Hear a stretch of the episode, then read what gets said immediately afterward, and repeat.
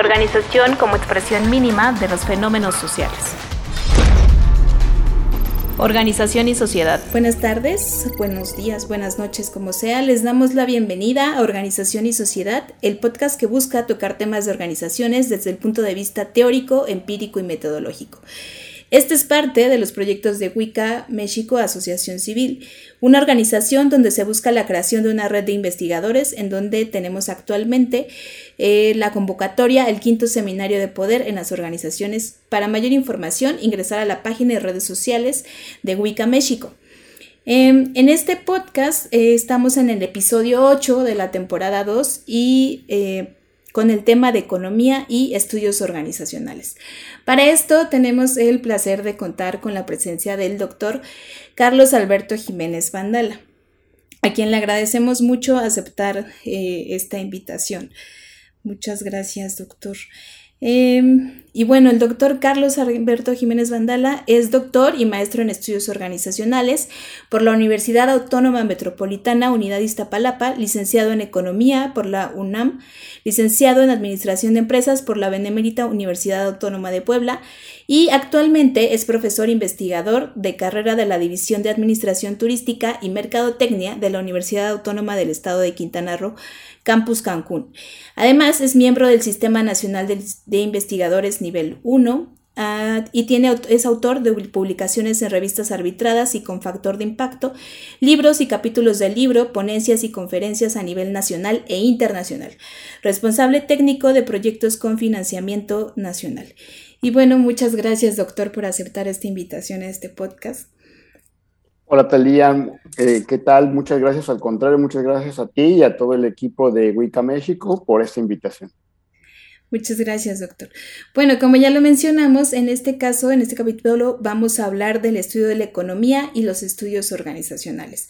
Para lo cual le preguntamos en principio al doctor, bueno, ¿qué es lo que estudia la economía? Bueno, la, economía eh, podemos decir que estudia la asignación de los recursos escasos para fines contrarios. Es una definición que me gusta mucho, es de, Joan Robinson, y pues encierra el, objeto de estudio de la economía, que es precisamente decir, bueno, hay recursos escasos siempre, y hay que asignarlos, este, pues eh, hay que repartirlos a, cosas que no necesariamente tienen siempre el mismo objetivo, ¿no? Siempre son divergentes, entonces pues eso nos pone la, dificultad o el problema de la decisión, ¿no? Lo que, lo que tenemos que elegir.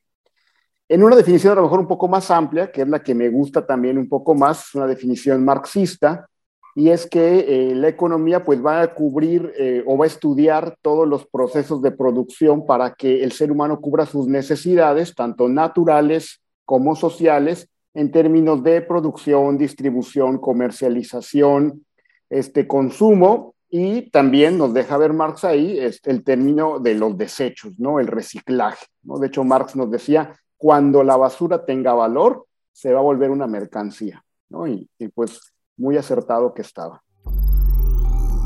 Organización y sociedad. Bueno, muchas gracias. Y ahora vamos a entrar ya que nos ayudó a definir, bueno, qué es esto del estudio o qué es lo que estudia la economía.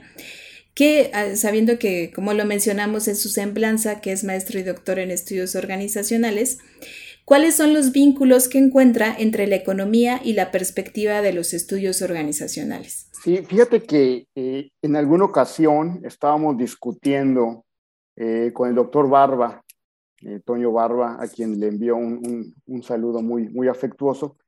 Eh, discutíamos sobre lo que había hecho Marx, ¿no? Y, decíamos que lo que Marx había hecho realmente, pues era poner la piedra de los estudios organizacionales.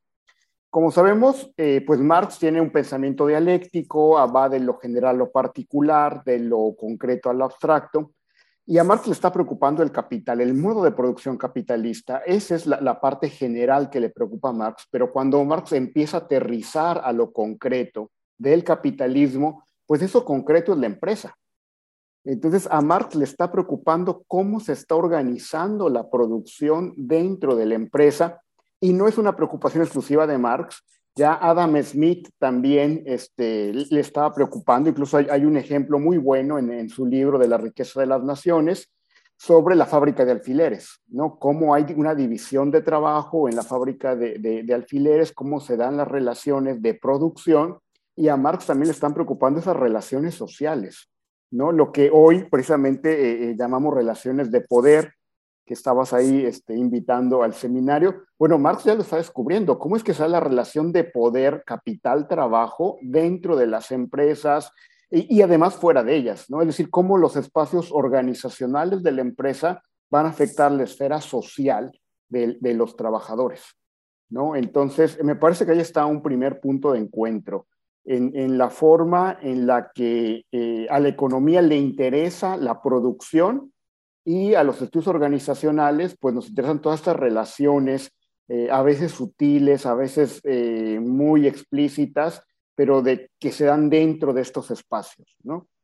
Eh, yo creo que hay un, segundo encuentro también con la teoría neoclásica de la economía. Hay que recordar que la teoría neoclásica, pues, tiene su, su empuje a principios del siglo XX con la teoría de la empresa, precisamente, ¿no? Entonces, la teoría de la empresa eh, propuesta por COS, pues es, básicamente eh, pues cómo, se organiza la producción eh, a nivel, nivel industrial, ¿no? Y yo creo que tenemos otro punto de encuentro ahí con la organización industrial, con las relaciones este, laborales, que aunque lo vemos de manera muy técnica en economía, pues me parece que también son puntos de encuentro con los estudios organizacionales. Sí, creo que aquí es a veces como, como estudiosos de las organizaciones, eh, a veces dejamos de ver como, como cuáles son los puntos en los que eh, puede enlazarse con otra disciplina e incluso dar cuenta de ello, ¿no? A veces como que pasamos por encima y, no, no puntualizamos en qué puntos puede ser clave, ¿no?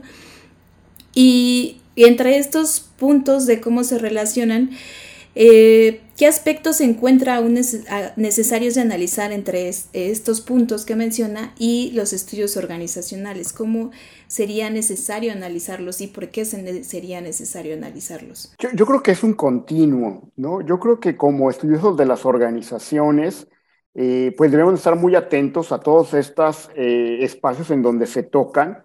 Yo creo que llegado un momento, eh, se, difuminan las fronteras de una disciplina y otra, ¿no? Y yo creo que eso es lo, lo bonito de estar haciendo inter, trans, este, eh, disciplina, ¿no?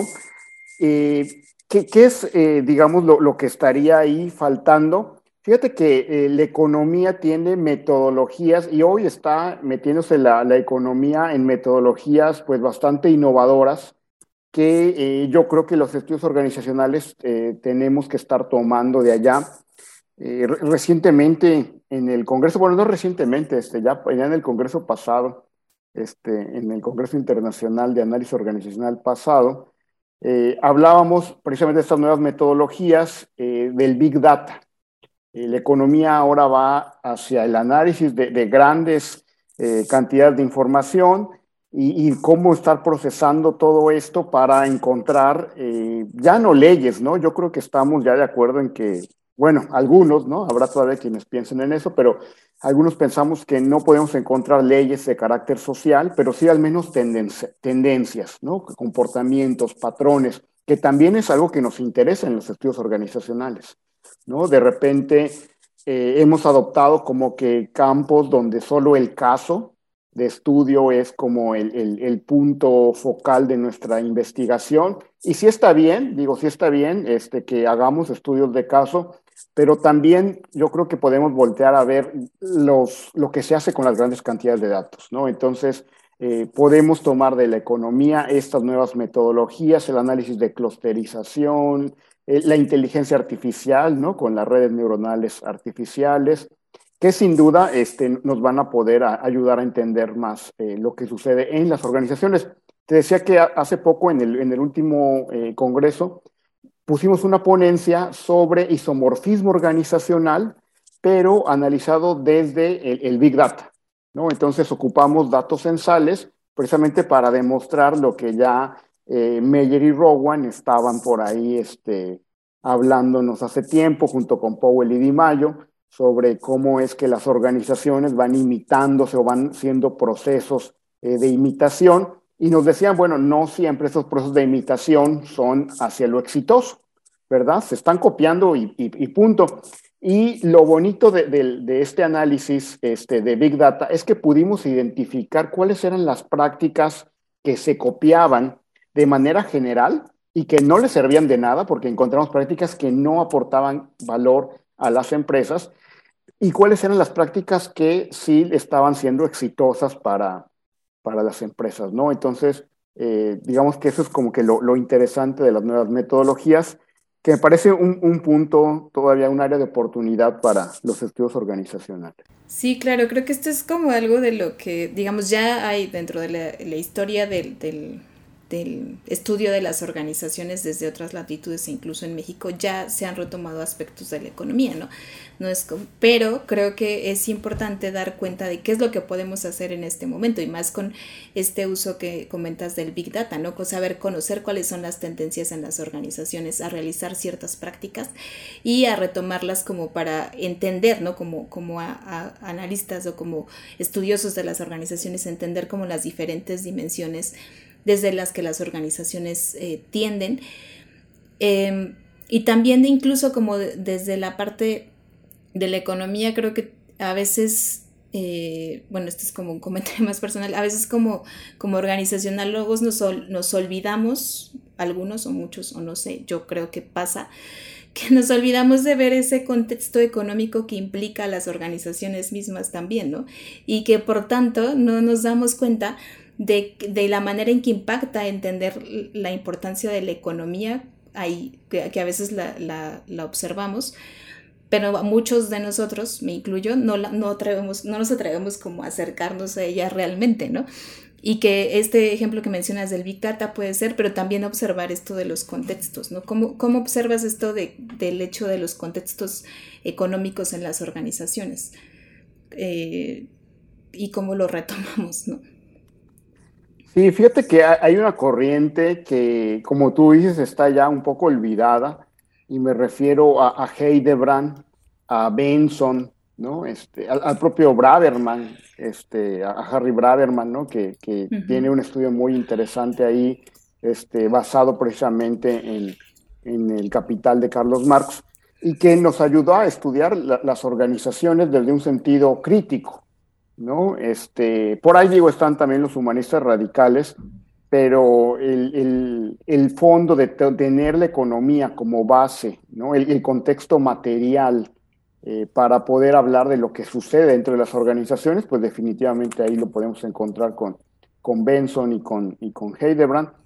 Y eh, pues lo están haciendo en un contexto crítico, ¿verdad? Que eran los años 60, los años 70, un, eh, espacio muy contestatario, con, muchas rupturas, este, con muchos movimientos sociales. Y parece que, estamos eh, muy próximos, muy cercanos a, ese escenario, ¿no? Eh, esta ruptura que se da ahorita con el neoliberalismo este, de los pueblos latinoamericanos, ¿no? Este, y esta nueva ola a la izquierda que se está viviendo y que yo apostaría que se está viviendo más fuerte que en, el momento anterior, ¿no? En los años 2000, cuando estuvo eh, Chávez, Lula, Lugo, este, Mujica, ¿no? Yo creo que hoy, hoy viene este, diferente, viene un poco más madura la, la situación y estos entornos políticos, pues sin duda son el, el germen para trabajar todas estas teorías críticas, para volver a las organizaciones, pero desde la base material, para analizar las relaciones que se están dando, las relaciones de poder, pero desde la base material, ¿no? De la, economía, y eh, la formación de lo que viene ahora con el neoliberalismo, ¿no? Bueno, ya no es neoliberalismo, pero ¿qué, qué, qué es lo que viene? Entonces, ¿cuál es la nueva relación económica que van a tener las empresas? Porque pues antes nos quedaba muy claro que este, pues la realidad material de las empresas era que iban a tener manga ancha y que el Estado no se iba a meter en ellas. Y bueno, esto configura a ciertas organizaciones donde pues pareciera ser que el, gerente, el líder, pues es el estratega que lo puede todo. Y ahora no, ahora viene un agente distinto que es el Estado, que va a regular, que va a limitar y las estrategias tendrán que ser diferentes, ¿no? En todas las organizaciones. Entonces, eh, pues me parece que, es un campo de oportunidad esto que estamos viviendo ahora en Latinoamérica, esta transformación, esta ruptura del neoliberalismo, para que también desde los estudios organizacionales estemos incidiendo cómo construimos este, este, nuevo, este nuevo modelo de capitalismo, porque bueno, está, está complicado que, que estemos transitando todavía más allá del capitalismo, pero al menos este modelo de capitalismo post-neoliberal, ¿cómo se va a construir en las organizaciones? ¿no? Y para ello, pues obviamente necesitamos bases económicas importantes. Organización y sociedad. Sí, claro. De hecho, yo estaba justo pensando en, preguntarte sobre ese concepto de lo post-neoliberal, de bueno, tú, ¿cómo llamarías ahora a ese, digo, este neoliberalismo diferente? Yo, de hecho, a mi barba, eh, bueno, digo, acotación, cuando hice mi tesis, eh, a mi barba me dijo es eh, que esto, como cuando hablé del, del programa Sembrando Vida, y estoy metiendo, pues, vayan a leerlo si quieren, pero ahí hablaba del concepto, me dijo, es posneoliberalismo, él me decía eso, ¿no? Decía, eh, y ponlo, ¿no? Y yo ahí como que lo puse ahí, como por no dejar, pero yo la verdad el concepto todavía lo manejaba así como como escondido, ¿no? Porque realmente yo no me atrevía como a darlo de frente porque me sentía un poco eh, sin tanta fundamento para atreverme a decirlo. Entonces, ahora que estás aquí, que, me, que lo mencionaste, que, ¿tú cómo ves este, esto? ¿Lo llamarías posneoliberalismo o, o, o cómo? Fíjate que Uri Beck nos dice que llamamos post a lo que no le podemos nombrar todavía, ¿no? Entonces hablamos del postfordismo, del posttaylorismo, ¿no? Este, del postkeynesianismo. Y, y, yo creo que ahorita no podríamos nombrar todavía lo que, lo que viene, porque los mismos factores políticos ¿no? que están construyendo esto lo desconocen, o sea, seamos sinceros, ¿no? Este, lo, lo desconocen.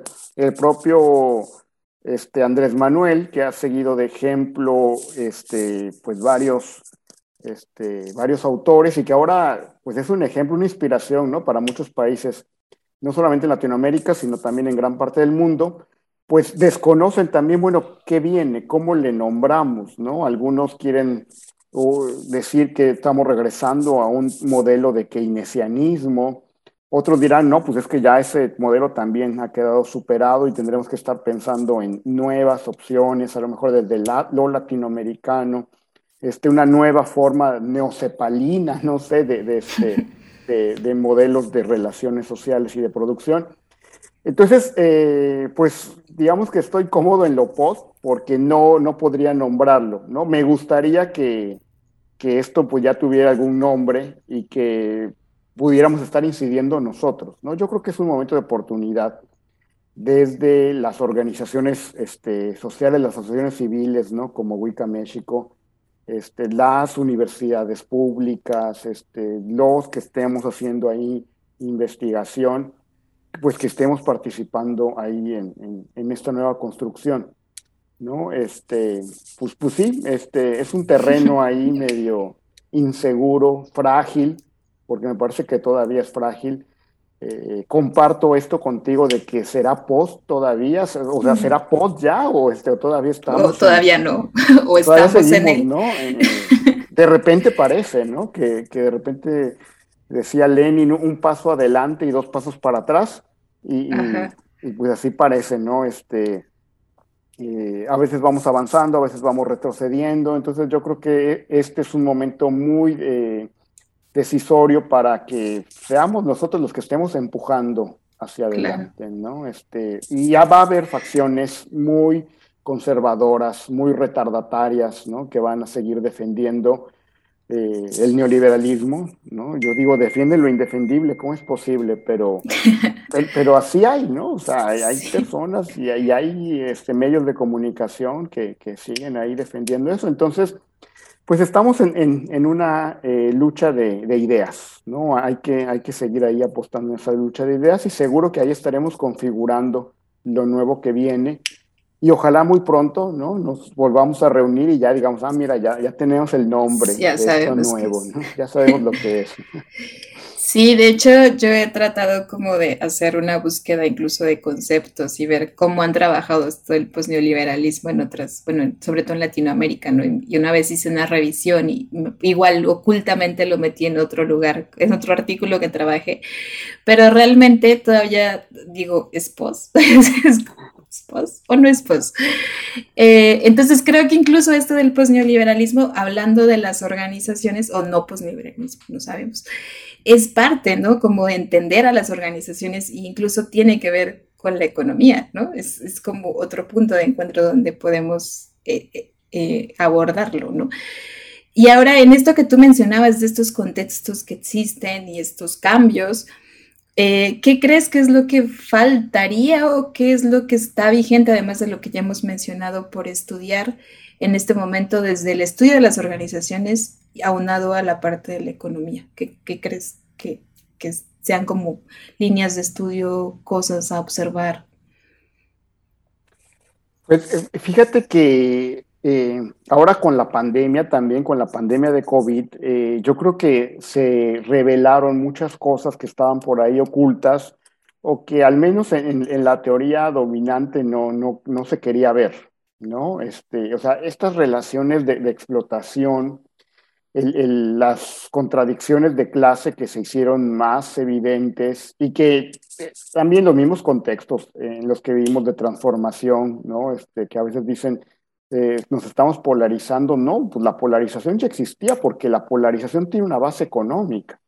¿no? Este, el hecho de que hoy haya diferencias entre un grupo y otro, entre una clase y otra, pues no es solamente una cuestión ideológica, es una base de que hay pobres y hay ricos, ¿no? Y hay muy pobres y muy ricos este, dentro de, del país.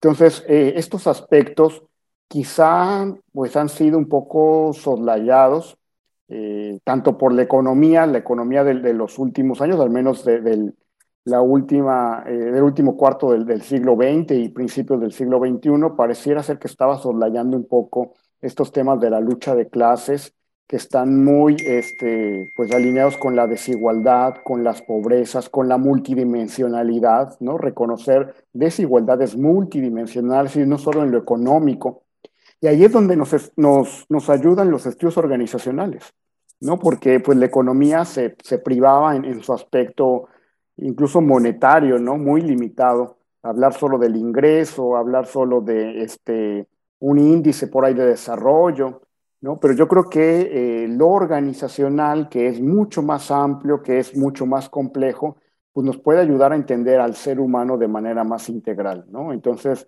eh, cuando hablamos de pobrezas, de desigualdades multidimensionales, pues nos ponen a un ser humano que necesita deporte, que necesita cultura, que necesita eh, acción política, que necesita defenderse en términos jurídicos, que necesita protección, redes de, protección. Y pues todo eso es un campo organizacional, ¿no? Todo eso es un campo organizacional, o son campos organizacionales que eh, pues son nuestros objetos de estudio.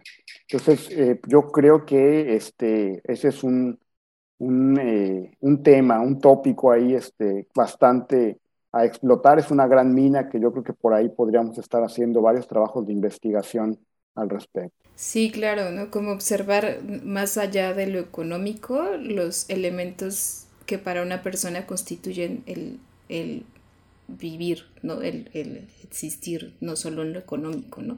Y que en las organizaciones, digamos, tanto en, las públicas o en las privadas, se derivan diferentes eh, acciones como para que esto suceda, ¿no? Como entender cómo desde las organizaciones se producen, ¿no? O se, se, crean estos, estos espacios, estas posibilidades, ¿no? De, de, sobre todo de, de construir incluso un mundo menos desigual, ¿no? Que, es, que creo que es, eso sería lo, lo importante y que, que, creo que incluso, incluso nos, tal vez me atrevo a decir que, que, incluso nosotros como investigadores, tal vez esa debería de ser nuestra, nuestra búsqueda, ¿no? Como tratar de crear teoría o de todo lo que hacemos de la enseñanza, la investigación, de buscar que, que hubiera menos desigualdad, ¿no? ¿no? Yo creo. Bueno, es como mi personal, mi aspecto, mi punto de vista personal que ya metí aquí. No, coincido contigo, coincido contigo. Yo creo que, que la, la, tarea como, como investigadores sí debe estar centrada en el ser humano, en que podamos alcanzar mayores niveles de bienestar, un bienestar diferente, ¿no? No el que estamos viendo desde lo económico, ¿no? Un bienestar desde lo complejo, lo complejo de los estudios organizacionales, ¿no? O sea, bienestar no es tener más dinero, consumir más, como no lo hizo creer la economía en algún momento, sino bienestar al final de cuentas es estar bien, estar felices, ¿no? La felicidad del ser humano, que eso también nos lo enseñan los estudios organizacionales. Entonces, pues yo creo que ahí están los hilos de dónde ir jalando. Pues sí, bueno, creo que aquí ya tenemos muchos elementos de los cuales podemos observar desde la economía y los estudios organizacionales, que creo que están ahí todo el tiempo, pero creo que todo el tiempo se nos olvidan. A muchos, me incluyo ahí. Y bueno, de verdad, muchas gracias por esta plática, me, gustó mucho. De verdad, gracias por aceptar la invitación. Y pues nada. No, pues, eh, pues al contrario, muchísimas gracias por, por, esta invitación y bueno, ojalá y sigamos en, esta, en este conversatorio.